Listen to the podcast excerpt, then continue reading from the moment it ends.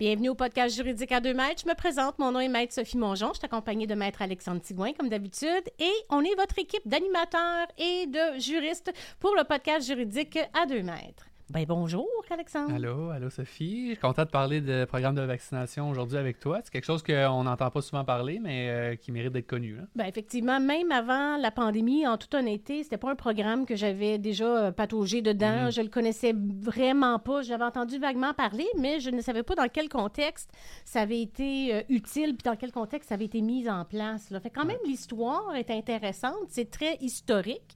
tout vient en 1979, quand une une jeune fille du nom de Nathalie Lapierre qui avait contracté une encéphalite virale peu de temps après avoir été vaccinée contre la rougeole. Elle est devenue gravement handicapée. Et là, les parents étaient outrés. Bien évidemment, il y avait des grosses dépenses.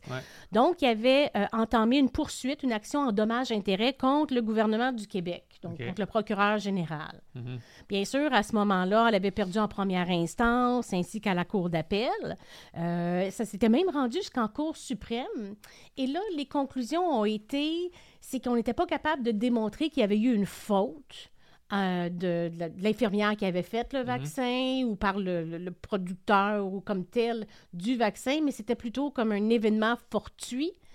Et donc, on n'était pas capable de euh, rendre le gouvernement responsable. Mhm. Toutefois, pendant ce temps-là, euh, comme d'habitude, ou quand on a des problèmes qui la législation n'est pas adéquate, qu'est-ce qu'on fait? On demande des modifications législatives.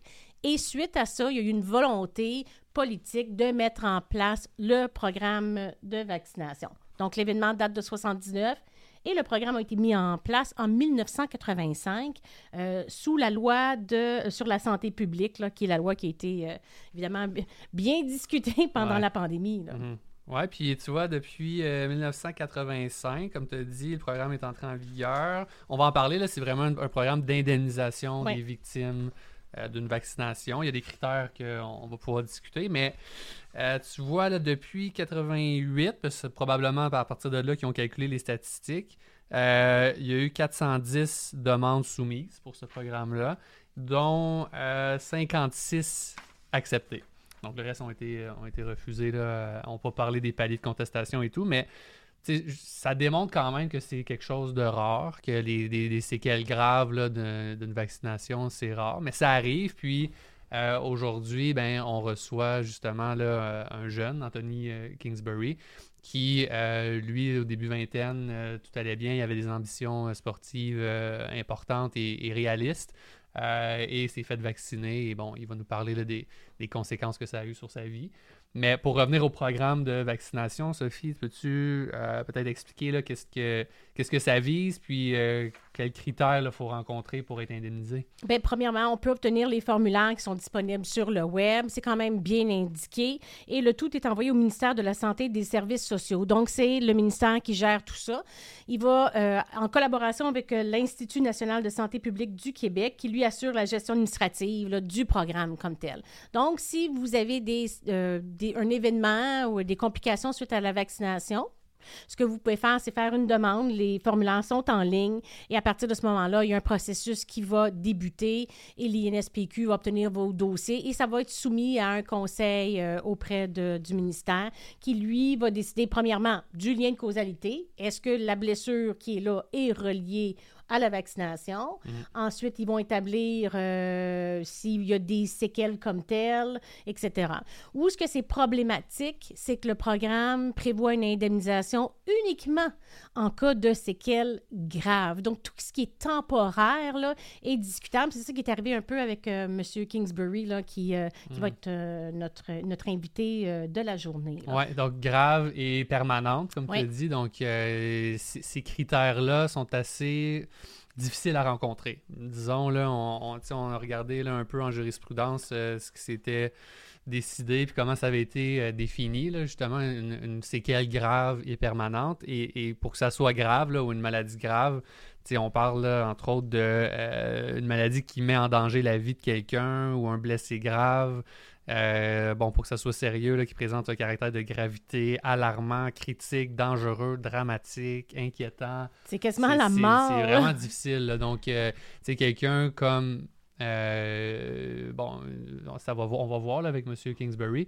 mais euh, qui peut-être pas nécessairement, en tout cas au niveau physique, au niveau psychologique, c'est autre chose, mais euh, au niveau physique, il faut vraiment que ça soit sévère et permanent aussi comme conséquence pour avoir accès au programme d'indemnisation. Oui, bien effectivement, nous autres, on, est on va voir comment ça va procéder. Actuellement, ici, chez Desroches-Mont-Jean-Bacon, on a deux euh, victimes de, la vaccination mm-hmm. là, qui ont subi le même sort, donc une péricardite suite à une vaccination. Fait qu'on va discuter avec M. Kingsbury, Anthony, voir qu'est-ce qu'il en est, qu'est-ce que lui a vécu.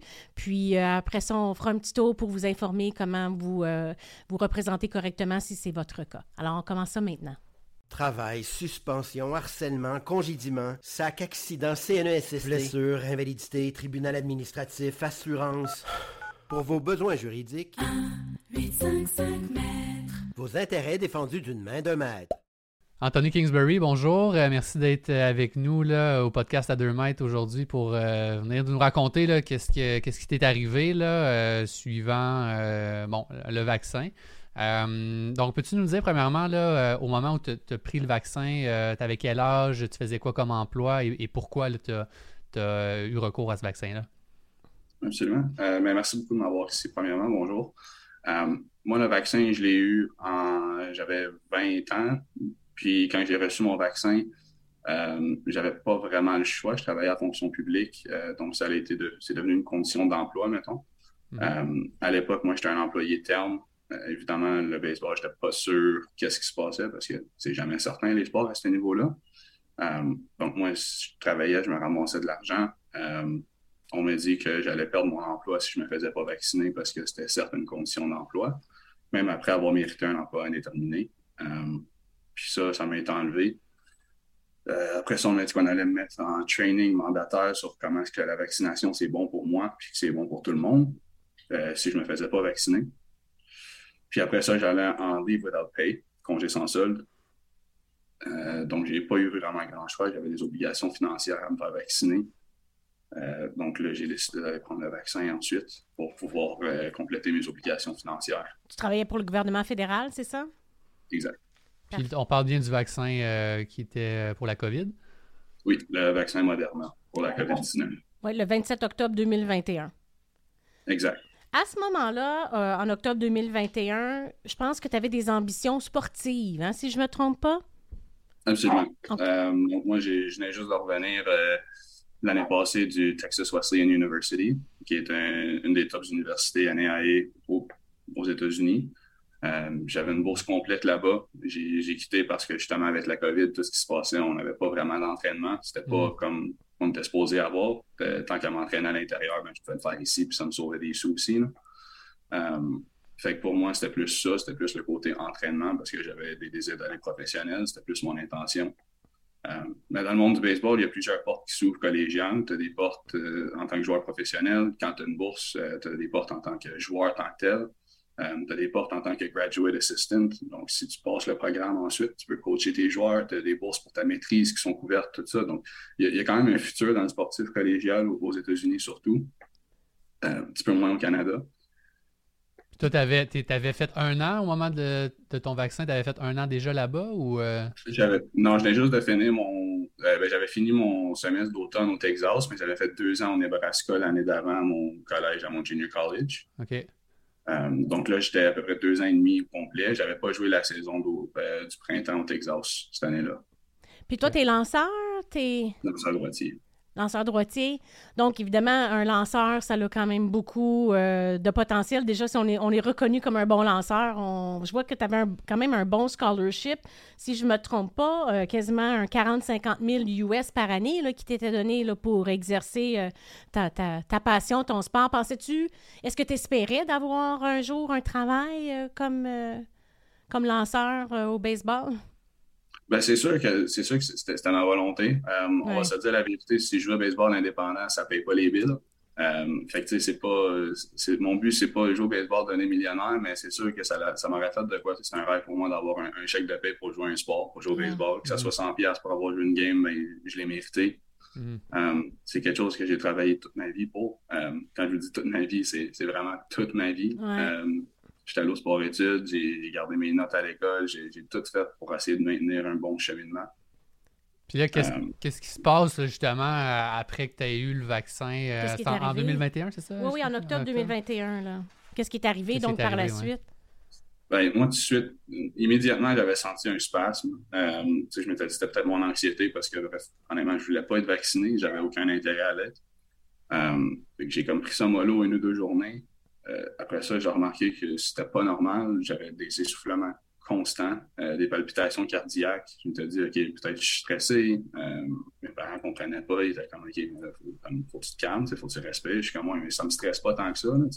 ben, moi, je ne voulais pas, le vaccin, mais je n'étais pas, pas anxieux. C'était juste, je n'étais pas capable de me calmer. puis mes palpitations n'ont pas diminué. J'étais allé à l'hôpital, je passais des nuits à tourner ça n'allait pas. Là. Euh, je ne savais même pas me pencher. Littéralement, juste me pencher pour flatter mon chien, je me relevais. J'étais. OK. C'était pas normal. Euh, fait que là, j'étais allé à l'hôpital de Hull. Ils m'ont fait un ECG. Mm-hmm. Euh, ils n'ont rien vu sur l'ECG. ils m'ont fait des prises de sang, je pense. Ils m'ont dit tout était beau. J'attendais pour voir un autre médecin. J'ai attendu 5 heures, 4 heures, 5 heures. mes palpitations, il y avait parti. Parce que, comme je vous dis, mes palpitations, c'était pas comme constant. C'était haut, bas, haut, bas. Euh, ça s'était parti après une coupe d'heure. Je m'étais dit, bon, je vais être correct. Je suis retourné à la maison, j'étais rendu calme. Euh, une coupe d'heure après, ça s'est revenu encore. Je pense une ou deux semaines après, j'étais allé à l'hôpital de Buckingham. Euh, le cardiologue a décidé de faire un, électrocardiogramme. Mm-hmm. Et l'électrocardiogramme qui a pu déterminer que j'avais justement des symptômes de myopéricardite qui est dans le fond une inflammation du péricarde, la, la, la, main, la couche, pardon, qui protège le cœur, c'est ça? Exactement. C'est soit, c'est la, façon qu'il m'a l'expliqué, c'est soit la, couche qui protège le cœur ou le muscle à l'intérieur, c'est un des deux. Euh, je ne suis pas certain qu'est-ce qui est quel. C'est une affection, euh, ça t'a affecté le cœur, carrément, là, euh, à ce moment-là. Puis c'est pour ça qu'il expliquait. Ouais, c'est ça. Ça expliquait les essoufflements, puis tous les symptômes que tu avais à ce moment-là. Ça a duré combien de temps, à peu près, ça, ces symptômes-là? à vivre tête dans je dirais probablement un bon 5-6 mois. Euh, les, mois les plus intenses, c'était probablement les trois premiers mois. Euh, j'étais vraiment essoufflé, les douleurs étaient, inquiétantes. Euh, c'est, quand tu as mal à la poitrine à 20 ans, c'est pas normal. tu te demandes un peu qu'est-ce qui se passe. Ouais, c'était, pas facile. C'était, quand même assez peurant, surtout quand la médecin me dit on n'a jamais vraiment vu ça, des myocardites avec des vaccins, on ne sait pas quoi faire vraiment, on va t'observer. Puis. Donc, est-ce que ça t'a causé un arrêt de travail pendant un bon bout de temps? Est-ce que tu es déjà de retour au travail ou non encore? Je suis déjà de retour au travail. Euh, je travaille à la distance en ce moment, donc j'ai une entente de télétravail. Euh, si on essaie de me faire rentrer au bureau, c'est sûr que ça, ça va changer. Euh, mais en date d'aujourd'hui, ils n'ont pas essayé. Ça, a été entendu pas mal que c'est mieux pour moi d'être en, télétravail pour l'instant. Puis les traitements par rapport à tout ça, une fois que le diagnostic est tombé, c'était quoi? Ça consistait à quoi? Prendre le PMS Trandolapril, le furosemide, puis prendre du repos. C'est à peu près tout. Il n'y euh, a pas... Il a, pas de traitement. Je ne pouvais pas aller voir comme un spécialiste pour faire, euh, mettons, de la masso pour régler ça. De quoi de même, il n'y avait pas rien comme ça. Qu'est-ce que ça a eu comme impact sur ben, ton baseball, ta carrière dans le baseball? ça a comme mis un gros stop sur pas mal de choses. Euh, moi, dans le temps, je parlais avec un, coach au Nouveau-Mexique d'une ligue indépendante. Euh, puis c'était pas c'était pas rien d'incroyable, c'était pas les ligues majeures, mais pour moi, ça, ça, c'était quand même mon rêve, je veux pas. Euh, fait que ça me tient gros à cœur, mais ça, j'avais cette opportunité-là. Bref, j'aurais pas pu y aller pareil parce qu'à l'époque, il y avait la vaccination aux douanes de toute façon. Fait que je m'attendais à ça. J'attendais que ça, ça passe. Mm-hmm. Mais ça, c'était quelque chose. Euh, j'aurais pu retourner à une école, des entraîneurs, des, des, entraîneurs sur Twitter, j'en ai une trentaine, une vingtaine, puis ça, c'est un des outils de communication les plus populaires dans le baseball collégial. Euh, c'est passé à travers Twitter, communiquer des entraîneurs. J'en ai des vingtaines, trentaines qui, qui m'avaient offert des bourses sur Twitter. Euh, c'est toujours des communications et des, des, des, connexions que les gens gardent, mais c'est plus facile de se vendre à 20 ans quand tu es un jeune qui, lance fort, qui est fort, qui est grand, qui, a du potentiel, qu'un jeune de 21 ans qui revient d'une blessure cardiaque, euh, qui n'a pas pu s'entraîner pendant un an, qui n'a pas rien fait vraiment. Euh, tu regardes ça, tu es comme moi, OK, il y a peut-être du potentiel, mais c'est sûr que je ne dépenserai pas 50 000 par année de mon école à y donner. Fait qu'à quelque part, c'est à moi de me remettre en main aussi, mais il faut que je revienne à l'étape que j'étais là longtemps avant ma blessure. Ouais. Puis est-ce que tu as pu donc retourner au, euh, Texas là, à l'université? Euh? Non, parce que là, si je comprends bien, il est vacciné une fois. Ça, tu m'en avais parlé, Anthony, tu es vacciné une fois. Le problème, c'est que là, il ne peut plus être vacciné deux fois. Et ça fait en sorte qu'il ne peut pas voyager. Ben, à l'époque, je ne pouvais plus voyager non plus quand il y avait les passeports vaccinaux. En ce moment, il les a plus. Fait que je pense que je pourrais, là, mais j'ai même pas essayé. Les douanes, ils disaient pas qu'il y avait d'exemption aux douanes, rien comme ça. Fait que je sais pas. D'après moi, je pensais à leur jugement, mais je peux pas vous le confirmer avec certitude. J'ai pas essayé de rentrer aux États-Unis depuis. Puis est-ce qu'avec cette vaccination-là, puis les complications, est-ce que vous avez réussi à avoir le passeport vaccinal malgré tout? il n'y en a pas de passeport vaccinal. Euh, je sais que les, les, gens aiment ça dire ça, puis qu'il y a une coche verte qui apparaît sur le, le QR. Puis ça, je pense que tout le monde pensait qu'il allait en avoir un, puis que c'était comme ça que ça fonctionnait, mais non. Euh, avec mon exemption, j'ai jamais eu de. C'est ça, avec son exemption. Ah, il y a eu l'exemption, mais il n'a pas pu. Euh, continue, excuse-moi, Anthony. Non, c'est correct. J'ai pas de, j'ai pas de code QR, j'ai pas eu rien comme ça. J'ai appelé, j'ai essayé de l'avoir. On m'a dit que ça, c'est pas de même, ça fonctionnait. Euh, personnellement, je ne sais pas qu'est-ce qui était quoi que ce processus-là. Je sais que j'ai l'exemption fédérale, j'ai l'exemption de transport Canada, euh, j'ai toutes les exemptions nécessaires. Fait que c'est pas une question de est-ce que ton exemption est valide, c'est juste que le processus n'existait pas. Euh, puis ça, ça vient même pour moi parce que j'ai, j'habitais en, en, Outaouais, fait que ça fonctionnait en Québec, Ontario, puis là j'ai déménagé en Colombie-Britannique, puis ils l'ont pas plus ici non plus. Euh, fait que c'est vraiment, c'est, comme si les gens que les gens qui n'ont pas de passeport vaccinal, on a comme été mis de côté pas mal, je trouve. Des gens, donc, comme lui, qui se retrouvaient en un entre-deux, une vaccination, puis après ça, il y a eu des complications, même s'il y avait l'exemption, il ne réussissait pas mm. à, quand même avoir les mêmes passe-droits que, disons, que ceux qui avaient été doublement vaccinés. Là. Fait que là, tu as été en arrêt de travail quand même un moment, j'imagine. Je comprends que là, tu as repris, mais combien de temps tu as dû cesser de travailler? Deux semaines. Euh, j'ai pris deux semaines pour moi-même pendant la vaccination. Euh, puis avant, j'ai pas été en arrêt de vaccination, vraiment en arrêt de travail, excusez, pour, euh, pour la suite. Euh, juste pour mes rendez-vous, parce que moi, je travaille de la maison. Fait que, que je sois sur un ordi avec une palpitation cardiaque ou assis sur un divan, ça ne me change rien. Oh fait que je suis aussi bien de continuer à travailler. Mais c'est sûr que j'ai pris des rendez-vous parce que j'avais des échocardiogrammes, des IRM, des rayons X, des prises de sang, le Holter monitor que j'ai porté, euh, fait tout ça, des rendez-vous, aller, enlever, euh, changer des affaires, oui, ça m'a pris du temps, mais c'est vraiment pas pour ça que je m'abstiens. C'est pas pour 10 jours de, travail que je suis comme mécontent avec ce qui s'est passé avec la situation. Euh, mais j'ai pas pris un, arrêt défini. Justement, tu as fait une demande au programme d'indemnisation des victimes de la vaccination. L'objectif étant quoi pour toi? Je m'attendais à au moins avoir une compensation similaire à, ce que j'ai perdu. Euh, que ça soit pris en considération, évalué, quelque chose du genre. je, comprends juste pas comment est-ce qu'on peut dire à un jeune de 20 ans qui vient d'avoir une myocardite parce qu'on m'a dit de faire la bonne chose. T'as pas rien arrangé avec tes troubles quand je viens de perdre mon rêve, qu'il faut que je retravaille pour. Je suis mis derrière, c'est pas perdu, puis je le tiens pas perdu. Moi, le baseball, ça me tient à cœur, que je vais continuer à travailler fort, mais si on est réaliste, ça va être beaucoup plus compliqué pour moi d'essayer de percer dans le baseball maintenant qu'avant. Ça, c'est ça, c'est 100 euh, Ça s'est tendu, je vais le faire pareil, mais c'est vraiment pas, vraiment pas plus facile. Puis je pense pas que c'est ma faute à moi de dealer avec ça. Je pense pas que je devrais subir les conséquences de ça. Euh, j'ai l'impression, pour moi, c'est, juste, je me sens vraiment trahi parce que je, je le voulais pas. C'est pas quelque chose que je voulais faire. J'ai eu un effet négatif, puis on me dit arrange-toi avec tes troubles. C'est pas, je sais pas, je me sens vraiment pris en deux places. Oh, tu te sens lésé, là, dans le fond. Puis, juste pour être clair, donc, tu n'as rien reçu du tout du programme euh, d'indemnisation des victimes de la vaccination? Non, j'ai rien reçu. Moi, ce qu'on m'a offert comme compensation, c'est 70 des journées que j'ai pris de maladie. Fait que dans le fond, je suis dans le trou 30 Puis ça, c'est compensation adéquate. Puis là, qu'est-ce, que, qu'est-ce qui te reste comme séquelle que, tu, que tu gardes de tout ça? Côté physiologique, j'en ai pas vraiment, sauf le, froid la, euh, puis la chaleur, ma sensibilité à ça que j'ai remarqué. Côté psychologique, j'en ai pas mal plus. Euh, ça m'a affecté énormément. Ça n'a vraiment pas été un deux ans facile. Euh, d'un côté psychologique, en même temps, il a fallu que je m'abstienne de, beaucoup de commentaires négatifs, d'événements négatifs. Il a fallu que je m'abstienne de faire certaines choses. Il a fallu que je m'abstienne de, pouvoir, des communications. Euh, je sais pas, ça n'a vraiment pas été facile sur un plan, psychologique. Il a fallu que, je traverse beaucoup d'informations, de, complotistes, de, des formations véritables, qu'est-ce qui est quoi, à qui je peux faire confiance.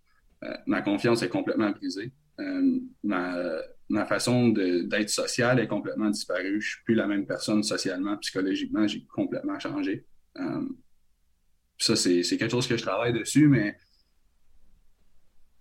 j'ai toujours un, chagrin, si on veut, à l'intérieur pour qu'est-ce qui s'est passé.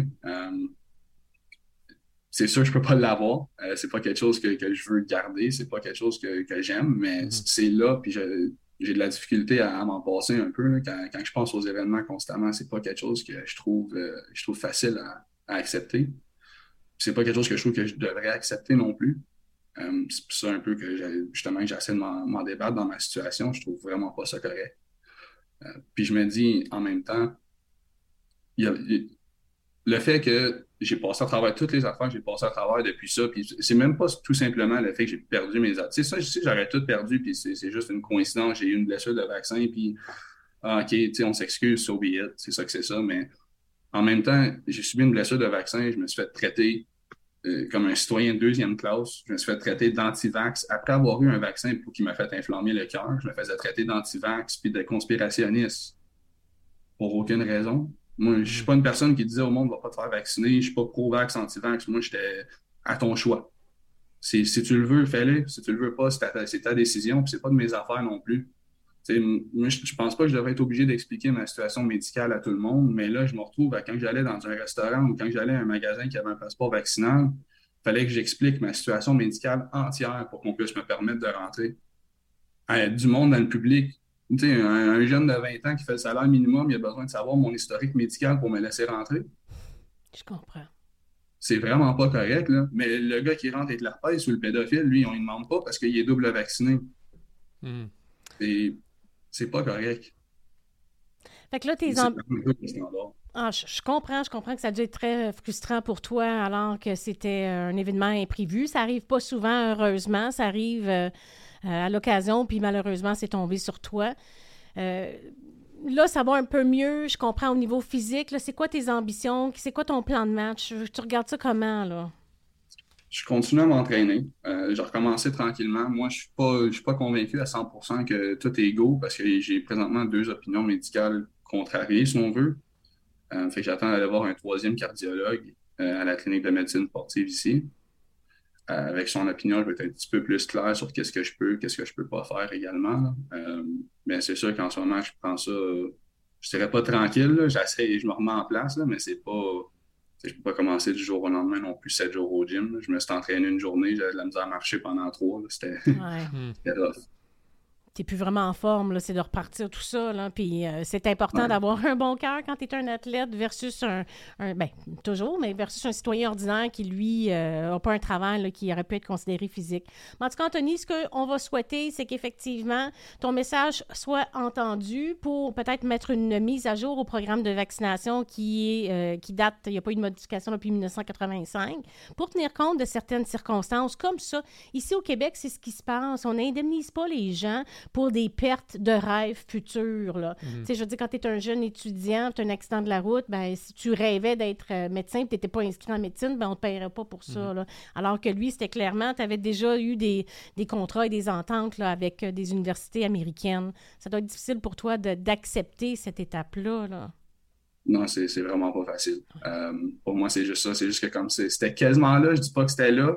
Il y en avait une partie qui était là, c'était within reach, on peut dire. C'était au bout des doigts, puis là, après ça, ça a juste roulé en bas de la côte. Mais ce qui est frustrant dans cette situation-là, c'est que c'était, c'était pas de ma faute. Il n'y a, pas, je, sais pas, il y a pas quelque chose que j'aurais pu faire de différent. J'ai fait la bonne chose, comme on dit.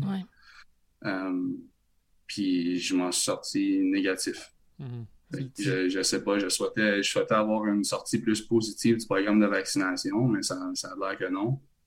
Puis là, également, tu sais, j'ai aussi mes opportunités de carrière d'avancement qui, qui m'inquiètent. Ma, job future, qu'est-ce qui se passe? J'ai pas intérêt à rester un adjoint administratif toute ma vie. Euh, j'étais un athlète élite, j'aime ça, j'aime ça pousser, travailler fort dans la vie. C'est pas, pas quelque chose qui m'intéresse de, rester là avec euh, une job avec un diplôme d'études secondaires. Pour moi, c'est pas, c'est pas ce que je veux. Mm. Je, poussais plus. Mes parents, ils ont travaillé fort dans la vie. Moi, je viens pas d'une famille riche. Mes parents m'ont mis au sport-études pour que je puisse poursuivre mon rêve. Euh, ma mère a travaillé à deux jobs. Mon père, il travaillait fin de semaine en construction. C'est pas, pas évident. Mes parents, ils ont tout sacrifié pour que je puisse avoir ce que j'ai eu pour mon rêve j'ai tout sacrifié pour avoir ce que j'ai pu pour mon rêve, puis du jour au lendemain, c'est parti. J'ai vraiment de la difficulté à accepter ça. Puis, tu sais, je peux même pas retourner travailler avec une bonne job non plus. J'ai un diplôme d'études secondaires. Je suis censé aller faire quoi? Mes parents, ils n'ont pas d'argent, puis je peux pas même chercher un, prêt étudiant parce que je fais trop d'argent à 60 000 par année. Mais 60 000 aujourd'hui, c'est pas grand-chose. On s'entend que les, loyers aujourd'hui, à 60 000 par année, euh, tu n'as pas d'argent pour te ramasser un prêt étudiant. Surtout en Colombie-Britannique, là, aussi. Oui, c'est ça. Surtout, surtout là-bas, c'est...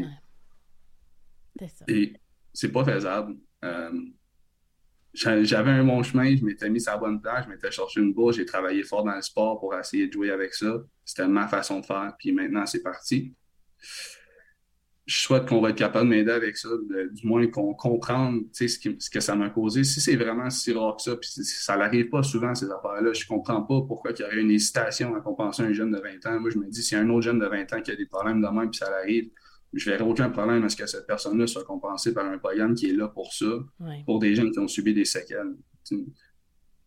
Je sais pas. Moi, je, suis heureux, je suis pas, suis pas mort de ça. Je suis très, je suis très content, je suis très joyeux. J'ai pas je sais qu'il y a des gens qui sont pires que moi dans cette situation-là. Ça, c'est 100% euh, Mais je pense quand même que, que j'ai un cas, puis pour moi, ça compte. Pour moi, c'est de quoi. Je comprends. Malheureusement, la loi des limites, on va en parler, euh, on va expliquer tout ça. Merci, Anthony, d'avoir partagé ton expérience avec nous. Euh, on va suivre ça de façon serrée. C'est nous qui te représentons au tribunal administratif du Québec, selon les balises de la loi. On en discutera. Euh, mais merci d'avoir partagé. Puis, ben, on espère que ta condition revienne assez pour qu'on te voit jouer à ton sport favori, puis que tu puisses en gagner, que ça devienne ton gagne-pain. Je te le souhaite sincèrement. Merci beaucoup. C'est vraiment apprécié. Merci à toi. Merci, Anthony.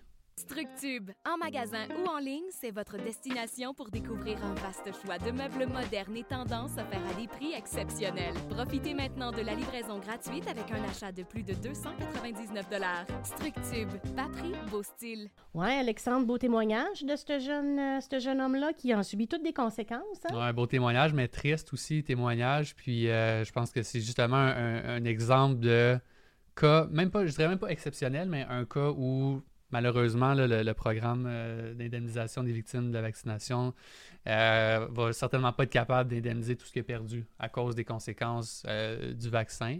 Puis là, c'est sûr que lui, c'est dans un cas de, COVID, mais ça s'applique aussi à un paquet d'autres vaccins. Il y a une liste, là, en fait, de maladies qui se retrouvent dans la loi.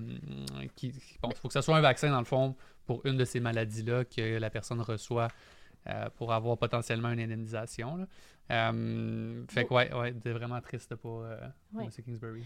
Euh, pendant la période de la vaccination de la H1N1, la période 2010, 2011, 2012, on voit dans les statistiques qu'il y avait eu une augmentation. Mm. Mais là, en 2021 puis en 2022, là, en pandémie, on parle des demandes de 95 euh, demandes par année ou 30, mm. ce qui est beaucoup plus que depuis la mise en place. ben, premièrement, possiblement parce que c'était pandémique, c'était mm-hmm. donc mondial, et aussi parce que, évidemment, on, on est plus informé du programme comme tel.